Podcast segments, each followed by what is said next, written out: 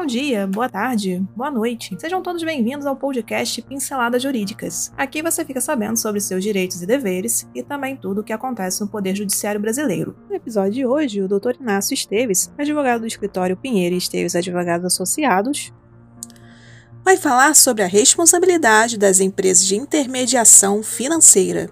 São as empresas responsáveis por emissões de boletos e pagamentos feitos através de sites ou aplicativos de modo que o valor a ser pago pelo consumidor chegue corretamente ao recebedor.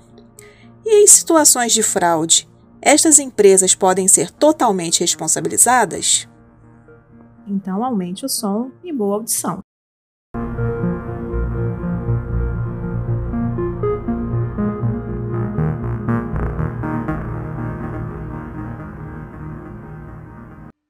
De acordo com o entendimento do terceiro juizado especial Círio e da Relação de Consumo de São Luís, as empresas de intermediação financeira respondem objetivamente por dano gerado por fraudes e delitos praticados por terceiros.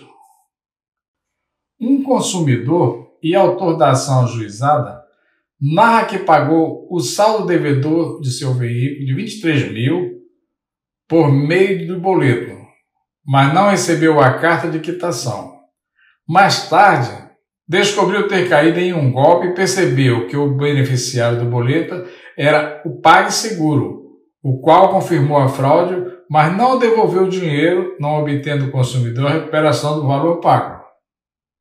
A decisão proferida nos autos do processo 080069802020810008 pelo TJMA condenou o PagSeguro a ressarcir um consumidor vítima de golpe, inclusive que o boleto fraudado tinha como beneficiário a própria intermediadora, sendo a condenação no sentido de devolver na conta bancária o valor do montante e mesmo sob os argumentos da PagSeguro que a fraude fora praticada por terceiro e que a culpa seria exclusiva do consumidor, o que não foi aceito, uma vez que a empresa deveria garantir a segurança das suas transações, já que a regularidade dos meios de pagamento é de sua responsabilidade.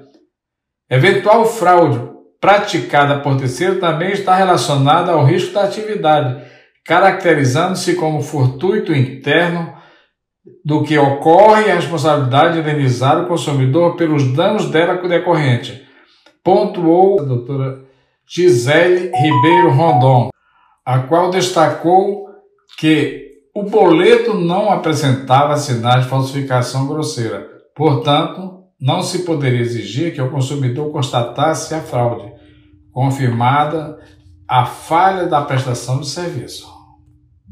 E por hoje é só.